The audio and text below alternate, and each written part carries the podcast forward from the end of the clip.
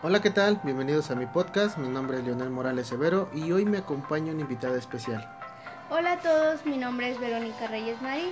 Gracias Leo por invitarme a tu podcast y permitirme ser yo la que te cuestione un poco sobre un tema muy interesante como lo es la psicología. En primer instante vamos a hablar y definir qué es la psicología. Bueno, pues no es más que la ciencia que se encarga de estudiar los procesos mentales, las sensaciones, las percepciones y el comportamiento del ser humano en relación con el medio físico y social que lo rodea. Ok, muy interesante. También me gustaría que me hablaras un poco de su origen, para así poderla entender un poco mejor. Claro que sí, si bien es sabido que en el siglo XX marcó el inicio de ideas e inventos que revolucionaron al mundo y a la forma de percibirlo. Los hechos importantes, según el escritor Stefan Zweig, son la invención de los rayos X, que explican el interior del cuerpo, y el segundo es el psicoanálisis, que se refiere a la exploración del alma que se encarga de estudiarla y describirla para poder entender las enfermedades y curas de la misma. Ok, datos históricos interesantes. Sí, así es, y si nos adentramos más en la historia no terminaríamos. Sí, me imagino. También podrías hablarnos un poco sobre personajes importantes en la psicología y las aportaciones.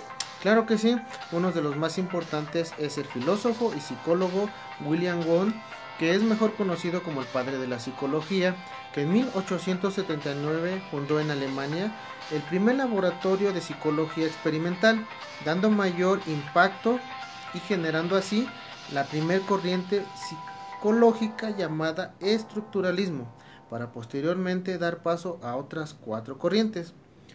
Interesante, pero ¿podrías explicarnos en pocas palabras cuáles son y en qué consiste cada una de las corrientes que nos mencionas? Por supuesto. La primera, como mencioné, es el estructuralismo, que no es más que la manera en que interpretamos el mundo y cómo nos relacionamos con él. Ejemplo de ello son las actividades humanas, sociales y culturales. La segunda es el funcionalismo, promovida por William James en Estados Unidos. Esta hace referencia a la conciencia humana y a su constante cambio enfocándose en conocer todo aquello que nos impulsa a nosotros los seres humanos en alcanzar y satisfacer nuestras necesidades. La tercera fundada en Viena es el psicoanalismo. Esta busca conocer el funcionamiento de la mente humana, siendo esta un método de tratamientos para problemas psíquicos. La cuarta surge en Alemania, conocida como psicología gestal Cabe mencionar que gestal proviene del alemán y significa forma o contorno.